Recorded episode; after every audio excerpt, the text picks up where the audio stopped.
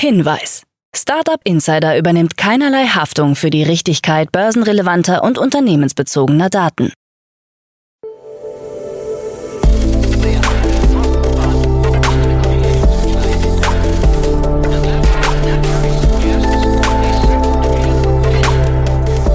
Startup Insider Daily.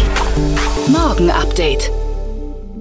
Einen wunderschönen guten Morgen und herzlich willkommen zu Startup Insider Daily in der Morgenausgabe am Montag, den 13. März 2023. Ich bin Nina und freue mich, mit euch jetzt in den Tag und in diese Woche zu starten. Und ja, das sind die News des Tages. Silicon Valley Bank kollabiert. Habeck sieht Startups als wichtig bei Klimawandelkampf. Berlin entlässt meiste Startup-Mitarbeiter und 75 Millionen Euro im Matterwave Deep Tech Fonds. Tagesprogramm.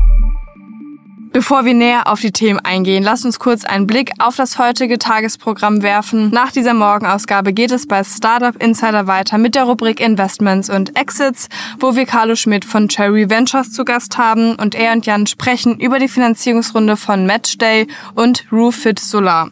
Um 13 Uhr geht es weiter mit der frischen Finanzierungsrunde von Beagle Systems und um 16 Uhr erscheint eine neue Ausgabe der Rubrik Bulletproof Organizations und heute zu Gast ist Christoph Käse von Hi. Dazu aber später mehr nach den Nachrichten gelesen von Anna Dressel. Startup Insider Daily. Nachrichten. Silicon Valley Bank kollabiert. Die kalifornische Silicon Valley Bank SVB, die als Hausbank der amerikanischen Startup-Szene gilt, ist aufgrund von Liquiditätsengpässen zusammengebrochen. Die SVB hatte hauptsächlich US-Staatsanleihen mit niedrigen Fixzinsen gekauft, was dem steigenden Zinsumfeld nicht standhalten konnte. Nach eigenen Angaben hat die SWB Geschäftsbeziehungen mit fast der Hälfte aller mit Wagniskapital finanzierten Startups in den USA und Europa sowie mit Investoren wie Andresen Horowitz und Kryptounternehmen wie Circle. Am Freitag fiel die SWB-Aktie um über 60 Prozent, weshalb der Handel ausgesetzt wurde. Daraufhin hat die amerikanische Finanzaufsicht die Bank geschlossen und die Kontrolle übernommen. Kunden haben derzeit keinen Zugang zu ihrem Geld. Die Suche nach einem Käufer für das gescheiterte Institut läuft. Investoren fordern Staatsgarantien gegen mögliche Dominoeffekte. Am Samstag hat sich US-Präsident Joe Biden mit dem kalifornischen Governor Gavin Newsom getroffen, um sich über die Schließung der SVB zu unterhalten. Habeck sieht Startups als wichtig bei Klimawandelkampf. Bundeswirtschaftsminister Robert Habeck hat sich bei der Pitch Night der Digital Hub Initiative des Bundesministeriums für Wirtschaft und Klimaschutz für eine starke Gründerszene in Deutschland ausgesprochen. Startups seien wichtig, um die Folgen des Klimawandels einzudämmen. Auch bei der Energiewende und dem Weg hin zu einer grünen Wirtschaft seien Startups erforderlich. Die Förderung von Gründern erfolge dabei nicht nur aus wirtschaftlichen Erwägungen, sondern auch zum Schutz der Freiheit. Startups würden die Gesellschaft offen halten. In seinem Plädoyer erklärte Habeck, ohne eine starke Start-up-Szene werden wir die gigantischen Aufgaben, vor denen wir stehen, allen voran die Eindämmung der Klimaerwärmung und die grüne digitale Transformation, nicht meistern können. Berlin entlässt meiste Start-up-Mitarbeiter. Im Vergleich mit anderen Großstädten in der Dachregion haben Berliner Startups einer Untersuchung zufolge in letzter Zeit die meisten Angestellten entlassen. Seit Januar 2022 trennten sich 39 Startups und Tech-Firmen aus der deutschen Hauptstadt von Mitarbeitern. In München und Hamburg waren es drei, in Wien und Karlsruhe zwei Firmen. Zu den prominentesten Berliner Beispielen gehört der Lieferdienst Gorillas, der sich im Frühsommer 2022 von rund 840 Mitarbeitern trennte. Neben weiteren Startups wie Infarm mussten aber auch bekannte Konzerne wie Zalando Stellen streichen.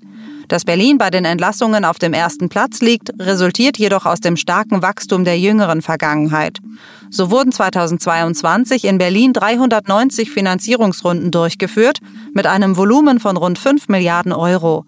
Dies entspricht der Hälfte des gesamten in Deutschland investierten Risikokapitals. 75 Millionen Euro im Matterwave Deep Tech Fonds. Das in München ansässige Unternehmen Matterwave Ventures hat den ersten Abschluss eines neuen Fonds mit einem Volumen von 75 Millionen Euro bekannt gegeben.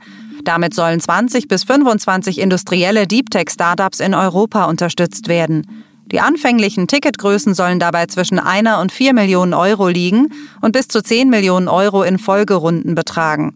MetaWave Gründungspartner Christian Reitberger erklärt, dass die Bemühungen der europäischen Politik um die Bereitstellung von Kapital für strategische Deep Tech-Unternehmen als Teil des Strebens nach sogenannter Technologiesouveränität dieses Mal bei der Mittelbeschaffung geholfen haben. 23 Millionen Dollar für Fuji. Das Münchner Foodtech-Startup Fuji hat seine Series A Finanzierungsrunde mit 23 Millionen Dollar abgeschlossen. Neben dem Bestandsinvestor Food Labs aus Berlin, der erneut investierte, nahmen auch der niederländische Investor Movendo Capital, DLF Venture, Triple Point Capital und Crowd Capital an der Runde teil. Mit den neuen Mitteln will das 2016 gegründete Startup das Team stärken und die Position als Marktführer in Deutschland ausbauen. Fuji betreibt intelligente Essensautomaten, die frisches und gesundes Essen jederzeit und genau dort anbieten, wo Menschen ihren Alltag verbringen. Dazu Felix Munte, Mitgründer und Geschäftsführer von Fuji. Über 90 Prozent der deutschen Unternehmen unterhalten keine eigene Kantine. Das letzte Jahr hat gezeigt, dass der Bedarf nach einer hochwertigen und flexiblen Rund-um-die-Uhr-Versorgung, vor allem im deutschen Mittelstand, enorm groß ist. BaFin ermittelt gegen Uniswap. Die deutsche Finanzaufsicht BaFin hat Berichten zufolge Ermittlungen gegen die dezentrale Kryptobörse Uniswap eingeleitet, wo Nutzer Kryptowährungen direkt untereinander handeln können. Hintergrund für die Ermittlungen ist anscheinend das neue Wallet-Angebot von Uniswap, das sich explizit an Kunden aus Deutschland richtet. Nach dem Kreditwesengesetz dürfen Anbieter ohne Erlaubnis der Aufsicht keine Finanzdienstleistungen vertreiben. Einer Sprecherin der Behörde nach befinden sich die Ermittlungen noch am Anfang. Zu laufenden Ermittlungen könne sie keine nähere Auskunft geben. Auch Uniswap war zu einer Stellungnahme nicht erreichbar.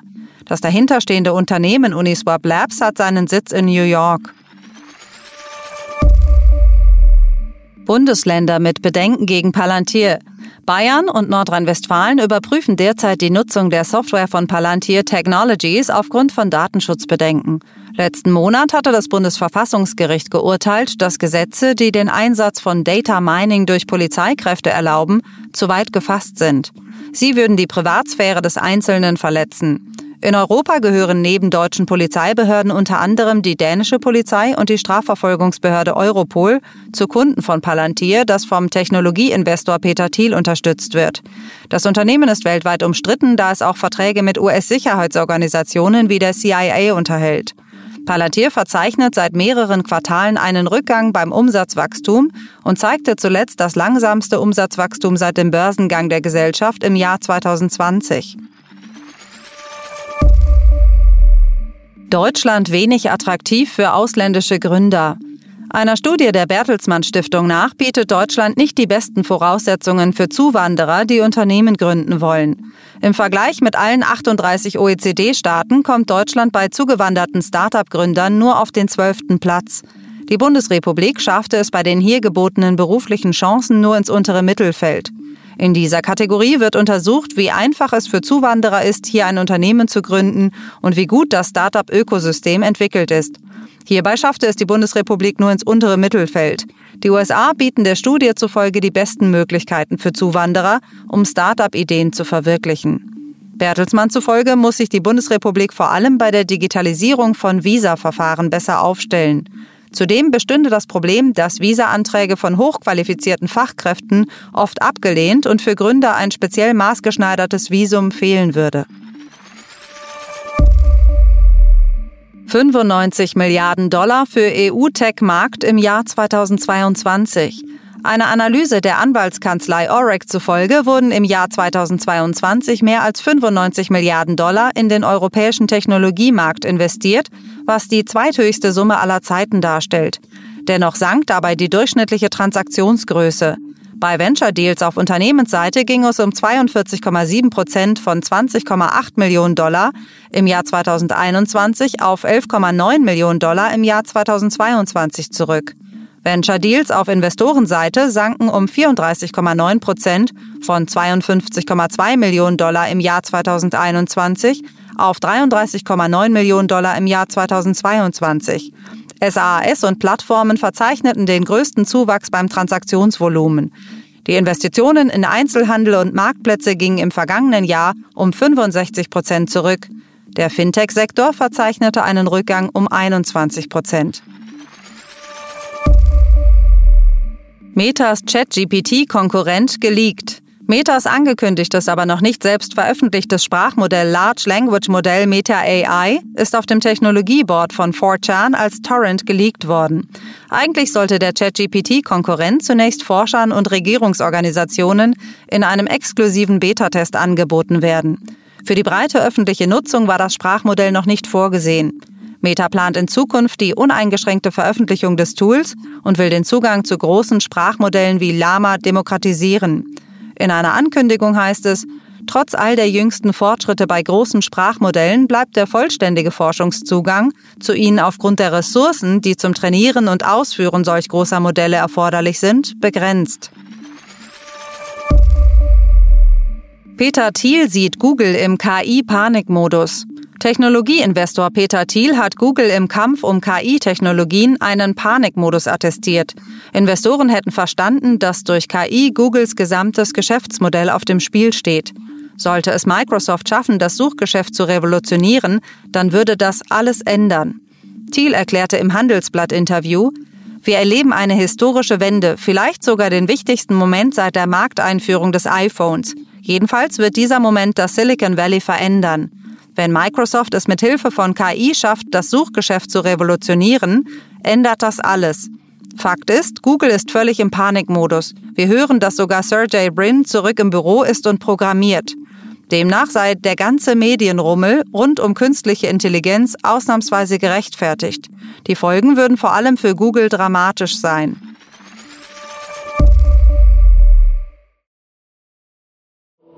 Startup Insider Daily. Kurznachrichten. Der Wiener Kinderfahrradhersteller Woom hat im Jahr 2022 erstmals die 100 Millionen Euro Umsatzmarke geknackt. Das Unternehmen ist mittlerweile in über 30 Ländern vertreten und hat seit der Gründung vor zehn Jahren eine beeindruckende Wachstumsgeschichte hingelegt. Derzeit bereitet das Scale-up seinen Markteintritt in Dänemark, Schweden und den Niederlanden vor. US-Behörden haben die Villa des ehemaligen technischen Leiters der insolventen Kryptobörse FTX, Nishat Singh, beschlagnahmt. Singh hatte die Villa auf den San Juan Islands nur zwei Monate vor dem Kollaps des Handelsplatzes für 3,7 Millionen US-Dollar erworben. Gegen ihn wird derzeit unter anderem wegen Betrugs, Geldwäsche und Verstößen gegen Gesetze zur Wahlkampffinanzierung ermittelt. Die Kryptobörse Blockchain.com stellt ihr Asset Management Geschäft ein. Als Grund nennen sie die schlechten makroökonomischen Bedingungen. Blockchain.com war erst vor elf Monaten in die Vermögensverwaltung für institutionelle Kunden eingestiegen. Die Facebook-Mutter Meta hat ihr Bonusprogramm für Reels auf Facebook und Instagram in den USA pausiert. Gründe wurden nicht genannt. Noch ausstehende Boni sollen in den nächsten 30 Tagen ausgezahlt werden. Im Februar hatte bereits YouTube ein ähnliches Bonusprogramm eingestellt und will stattdessen die Videomacher an den Werbeeinnahmen beteiligen. Die Google-Schwesterfirma Wing hat ihr sogenanntes Wing Delivery Network vorgestellt. Damit sollen Unternehmen künftig ihre Waren per Drohne an Kunden ausliefern können. Das Liefernetzwerk soll ähnlich wie bei einem Ridesharing-Dienst organisiert sein und noch in diesem Jahr getestet werden. Das waren die Startup Insider Daily Nachrichten von Montag, dem 13. März 2023. Startup Insider Daily Nachrichten. Die tägliche Auswahl an Neuigkeiten aus der Technologie- und Startup-Szene. Das waren die Nachrichten des Tages, moderiert von Anna Dressel. Vielen Dank und ja, jetzt zu unserem Tagesprogramm für heute. In der nächsten Folge kommt die Rubrik Investments und Exits und dort begrüßen wir heute Carlo Schmidt, Principal bei Cherry Ventures. In dieser Ausgabe sprechen die zwei über die Finanzierungsrunde von Roofit Solar und Matchday. Das estnische Startup Roofit Solar hat in einer Finanzierungsrunde 6,45 Millionen Euro erhalten, um die Produktion und Verteilung von gebäudeintegrierten Solardächern zu fördern. Außerdem, das Entertainment Startup Matchday hat in einer Finanzierungsrunde 21 Millionen US-Dollar eingesammelt. Einer der Hauptinvestoren ist die Investmentfirma Playtime des Fußballstars Messi. Das Unternehmen plant, Web3 und mobile Spiele zu verbinden, um eine Reihe von Fußballspielen zu entwickeln, die von der FIFA lizenziert werden. Sie wollen damit besonders Gelegenheitsspiele ansprechen, die von den existierenden Spielen weniger angesprochen werden. Dazu dann in der nächsten Folge mehr Infos. In der Mittagsfolge sprechen wir dann mit Oliver Lichtenstein, Co-Founder von Beagle Systems. Das Unternehmen ist ein Drohnenbetreiber, das im Kundenauftrag Bilddaten zur Inspektion von Pipelines und Stromstraßen sammelt. Und nun hat das Hamburger Drohnen-Startup in einer Finanzierungsrunde zwei Millionen Euro eingesammelt. Eine super frische und spannende Runde, dazu aber mehr um 13 Uhr mit Oliver Lichtenstein. Ja, und in unserer Nachmittagsfolge geht es weiter mit der Rubrik Bulletproof Organization. Das ist auch schon die zwölfte Folge der Rubrik. In dieser Folge spricht unsere liebe Kollegin Jana Kramer mit Christoph Käse. Er ist Geschäftsführer der Axel Springer Consulting Group High, einer Beratungsagentur im Bereich Strategie, Innovation und digitale Transformation. Christoph stellt anhand von anschaulichen Bildern und Beispielen seine Perspektive auf das Thema Strategie dar. Dazu mehr Infos dann um 16 Uhr. Und ja, das waren auch erstmal alle Infos von mir. Ich wünsche euch noch einen schönen Start in den Tag und wir hören uns dann morgen wieder.